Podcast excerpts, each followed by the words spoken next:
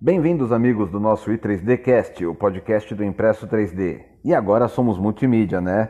Afinal, tem a revista digital, já na edição número 2, chamada Impresso 3D, com um super time de colunistas e um spoiler: esse time vai aumentar na próxima edição.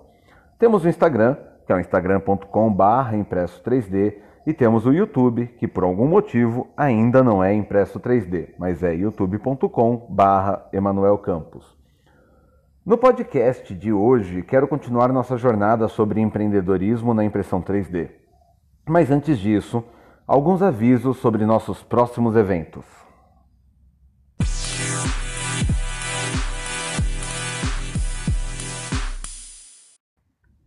Dia 1 de maio, sábado, no canal com maior número de assinantes no Brasil sobre impressoras 3D, o 3D Geek Show, com mais de 100 mil inscritos, irá hospedar o maior evento de impressão 3D do país, a Expo 3D BR. Num evento que é online, é grátis e haverá ampla distribuição aleatória de lembranças. Parece que a palavra sorteio não pode mais ser usada. Mas, mas para concorrer a essas lembranças e brindes, você deve estar previamente inscrito em www.expo3dbr.com.br. Então, se você ainda não o fez, não perca mais tempo e vá agora, agora mesmo. Pause esse episódio e se inscreve lá. De novo, www.expo3dbr.com.br. Vou te dar um minutinho para você fazer isso agora. Tic tac, tic tac, tic tac. O tempo passando e você se inscrevendo. O tempo passando e você se inscrevendo. Tic, tac, tic, tac, tic, tac. Bom, você pode pausar também, assim eu não fico fazendo isso, tá bom? Voltando. Pois bem, é, eu, é claro, vou estar direto e indiretamente nesse evento. Já na abertura, a empresa que me emprega, a BioEdTech, através da sua CEO, a Isabela Poley, irá falar sobre impressão 3D e biofabricação. Depois eu apareço às 14 horas para discutir casas impressas em 3D com o Rodrigo e a Juliana, que são do setor. O Rodrigo acho até que já participou do 3D Geek Show. E às 15 horas eu sou o host de uma mesa redonda com os caras super feras. Vou falar com o Henrique do Senai de Joinville, que vai trazer informações sobre impressoras 3D de metal. Andrés Cárdenas, da Stratasys, que vai falar do mega lançamento que está ocorrendo hoje enquanto eu gravo esse podcast.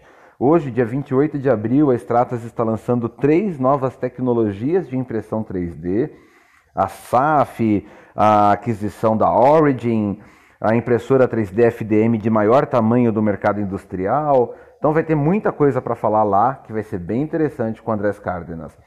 Também vai estar tá lá o Ítalo Soares, que é da 3D Tecnologia e tem criado impressoras para superpolímeros, trabalhando com polímeros para o mercado aeroespacial, polímeros que são voltados para grandes demandas, com filamentos da Igos e outros fabricantes de materiais nobres.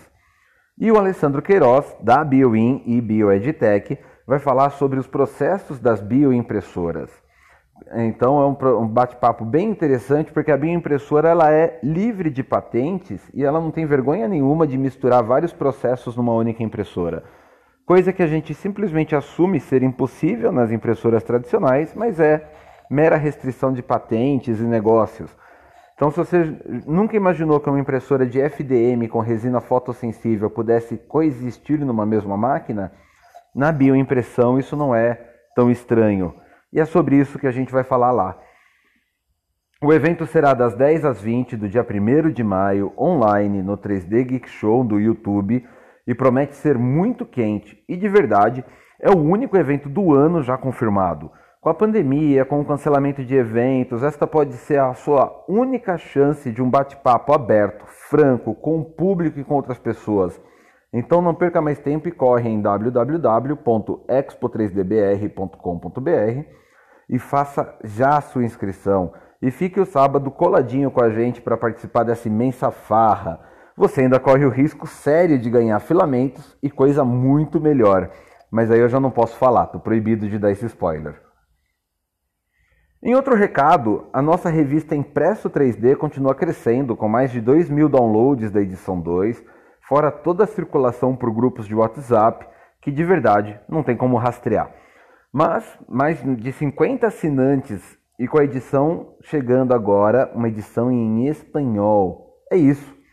o Murilo do 3D Geek Show, o Anderson Godoy da Escola de Impressão 3D, o Willon do Tech Team 3D, o Ayrton do Dicas 3D Printing e eu, todos nós agora falamos espanhol. E por que isso é importante para você que fala português? Porque, da mesma forma como nós estamos exportando colunistas e suas visões, há chances reais de que colunistas da América Latina também passem a figurar nas revistas em português, trazendo outras visões, novas ideias, novas aplicações, em um movimento intenso de crescimento e fortalecimento da nossa comunidade. A princípio, as edições em espanhol vão sair com uma defasagem entre um mês e um mês e meio em relação à edição em português, afinal, eu tenho que traduzir. A, a nossa primeira edição da revista Impresso 3D saiu oficialmente dia 15 de março, em português, e agora, lá no lançamento da Expo 3D BR, a gente vai lançar a edição em espanhol, a edição 1 em espanhol, pegando carona e também prestigiando este grande evento da impressão 3D. Em 15 de maio sai a nossa edição 2 em espanhol. Afinal de contas, 15 de abril saiu a edição 2 em português. E talvez, talvez a gente consiga lá na edição 4 colocar tudo junto, a edição em português e a edição em espanhol. Eu sei, eu estou ferrado de tempo, as coisas vão atrasar um pouquinho, e eu peço desculpas e compreensão a todos por esse momento que a gente está fazendo. Com sorte, se todos os planetas se alinharem da maneira certa, logo mais a edição 4 já sai bilíngue no seu lançamento. E se você é assinante, a boa notícia é que você não precisa fazer nada. Só acessar a nossa página do Hotmart, baixar a edição em espanhol se te interessa, se você quer compartilhá-la com colegas de outros países temos muitos planos para conteúdos exclusivos ainda para os assinantes e por isso fique sempre ligado no nosso espaço de anúncios lá na plataforma do Hotmart. E claro, sua opinião, contribuição e crítica é sempre muito bem-vinda. Sem a comunidade, a revista digital não passa de mais um PDF de impressão 3D. E não é o que queremos. Queremos um documento feito por e para a comunidade com atualizações mensais do nosso universo tão querido da queimação de polímeros e sinterização de resinas fotossensíveis, entre outros meios, processos e matérias-primas. Certo? Vamos para o episódio de hoje?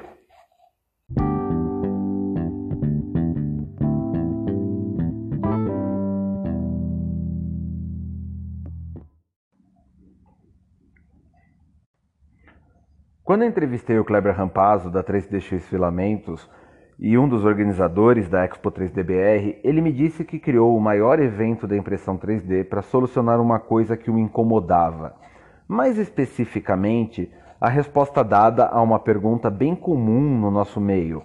A pergunta era: o que dá para fazer com a impressão 3D? E a resposta que o fez reunir quase 5 mil pessoas todo ano num grande evento foi: tudo. Ele diz que fica possesso, porque isso não responde, não esclarece nada. Dá para fazer um carro impresso em 3D? Bom, até dá, mas envolve tantas impressoras, tantas peças, tantos processos, tanta coisa adicional, que vai ficar tão caro e demorado que, a menos que você queira ganhar uma aposta, para que fazer isso? Tenho falado muito de empreendedorismo no podcast por uma razão semelhante à do Kleber Rampazzo. Até essa pergunta aparece nas nossas conversas, mas de outra forma, né? Enquanto para o Kleber é o que dá para fazer com uma impressora 3D, no nosso meio ela vem de outra, de outra forma. De que campos eu posso trabalhar com impressoras 3D? Todos. Ah, veja bem, sim e não. A impressora 3D é uma ferramenta, não é um processo fim, mas é um meio para um fim. Não tem nome o operador da impressora 3D, como não tem nome o operador de um serrote, formão, martelo. Até mesmo navegar na internet, que já foi chamado de internauta, né? E hoje nós chamamos isso de dia útil, ou momento no banheiro, não é mesmo? Todo mundo navega na internet. Então me irrita que tantas pessoas falem da impressora 3D como se ela fosse um santo grau, incompreendida e subjugada para ganhar dinheiro. Ela é ótima para auxiliar no dia a dia, mas ela não resolve o problema só comprando ela. Não é feijão mágico que você vai pôr na terra, na manhã seguinte vai ter um pé de feijão até um castelo que tem uma galinha que bota ovos de ouro. Outro dia vi alguém falando que para você achar o nicho do seu mercado, você deve olhar no Google Trends. Os termos mais buscados do Google. sobre qualquer assunto. Sei lá, bolos de casamento, bar mitzvahs, reparo de Harley Davidson ou spinners. Já parou para pensar que se você tentar criar um negócio baseado nestes mercados que são os mais buscados no dia que você olhou e no período que você tem olhado, talvez já tenha muita oferta acontecendo para esses produtos, para esses meios, serviços? Oferta feita em escala industrial, ofertas feitas por chineses baratos em máquinas caras e muito, muito rápidas. E que quando você não conseguir vender um produto impresso por 150 reais num lugar que já tem um chinês que custa 15, você vai culpar a impressora ou só uma sorte? Para empreender é preciso olhar o mercado, claro, mas de uma forma ampla, além dos termos mais buscados do Google. E lamento informar, não tem uma receita clara. Se tem algo que todo mundo está fazendo e todo mundo está ganhando dinheiro, com certeza é uma bolha. Alguns de vocês podem ter, ser muitos novos para lembrar do que foi a bolha da internet. Um momento lá dos anos 2000 que parecia que abrir um site triplicava o valor da sua empresa na, no valor de mercado, nas ações, na hora. Todo mundo fazia isso, as ações de todo mundo que lançava uma empresa.com subiam e de repente, passa um ano, o balanço financeiro dessas empresas não subiu tanto assim com o mercado.com e nós tivemos uma quebradeira de empresas. Várias empresas sumiram. A, a Yahoo, se você já viu o filme chamado Alta Fidelidade, né, que é um cara que está solucionando no presente um assassinato que ocorreu no passado e ele interage com a versão jovem do pai dele. E tem um momento que, lá para o final do filme, que quando eles resolveram a situação toda e o, o o pai fala: Ah, filho, você tem algum último recado do futuro, alguma última dica? O filho fala: Yahoo, né, para comprar ações da Yahoo. A Yahoo nos 2000 foi o que a Apple e a Amazon são hoje, a maior empresa do mercado. E hoje é um restoio de empresa, né, subsidiária da CIA, vendendo informações publicamente. Então, é, tem outras empresas dessa época que talvez vocês nunca ouviram falar, como a Babel Fish para tradução, Geosites para hospedar seu próprio site HTML, o IG, internet grátis, que já foi o maior provedor de internet grátis de escada, você usava seu telefone para conectar a internet.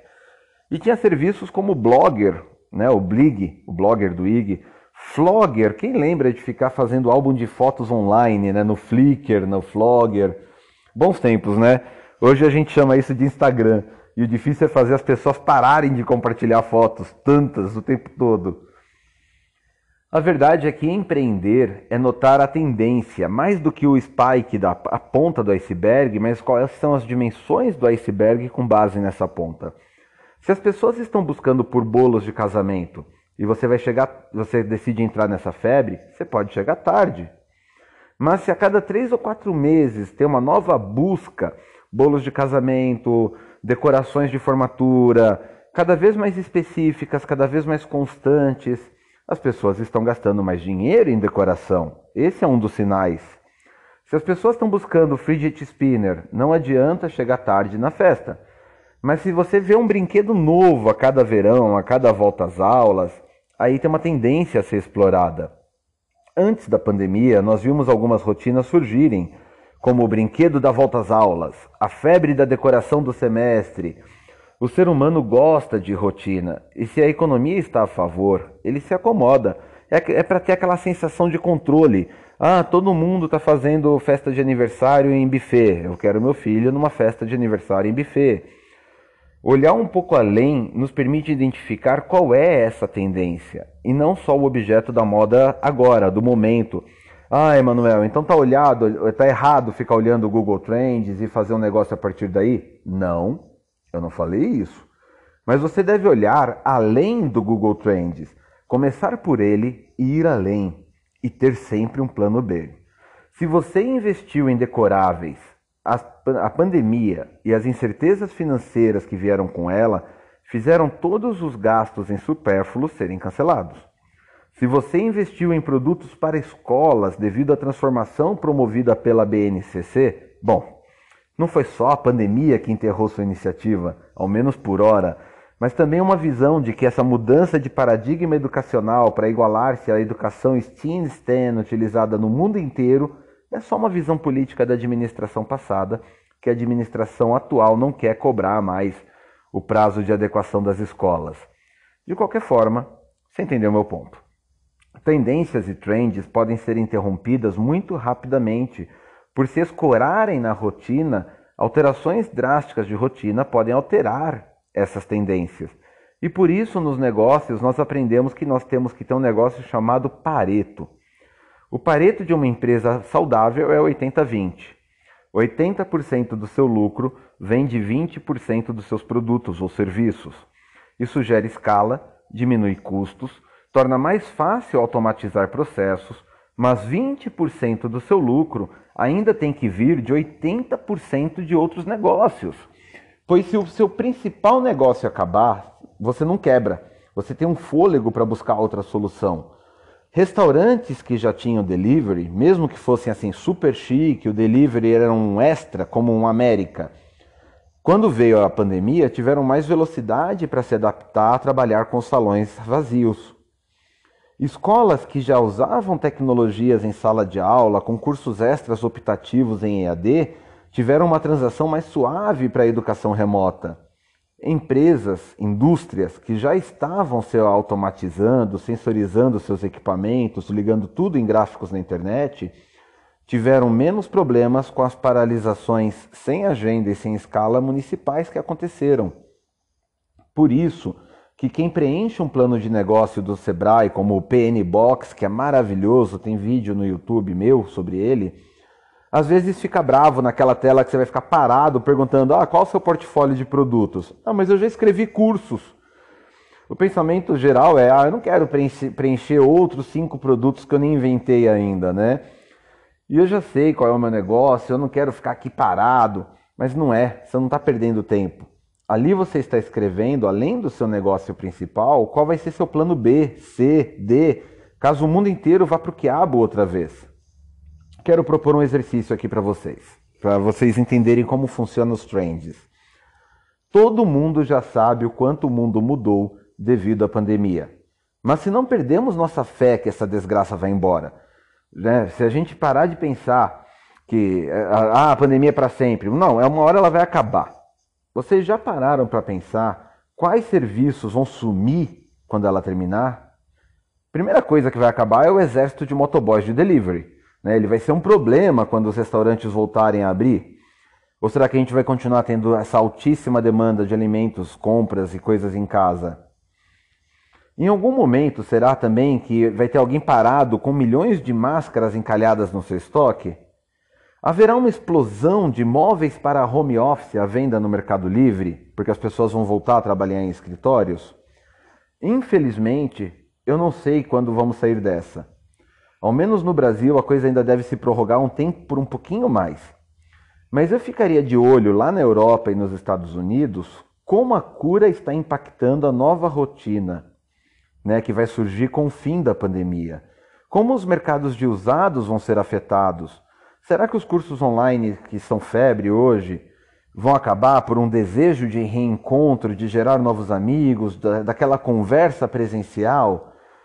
Será que salas de showroom vão voltar a ficar na moda? E nós vamos ter um alto investimento em decoráveis para indústrias? Ou, ou, transformar o espaço é, empresarial do escritório em algo mais semelhante àquilo que nós tínhamos em casa para ajudar essa transição à volta ao escritório? Se você tiver alguma ideia do que fazer com essa informação que eu acabo de dar, eu tenho dois recados. Um, não tenha medo de chamar amigos para andar com você. Você não precisa saber tudo do negócio o tempo todo. Se você trouxer pessoas que sabem outras artes que você não sabe, some, cria uma empresa. E como sempre cito o Bruno Braga aqui do Instituto Impressão 3D, quer ir rápido, vá sozinho, mas quer ir mais longe, vá acompanhado. E não tenha receio de dividir o projeto com quem te apoia. Ponha no papel, faça um e-mail, assine um documento se você quiser né, um termo de, compro de comprometimento, mas não tenha ideia, não tenha medo de investir numa ideia. Uma boa ideia não executada foi só um sonho. O segundo recado que eu quero deixar é: me chama, talvez eu possa ajudá-los. Obrigado e boa sorte. Até a semana que vem.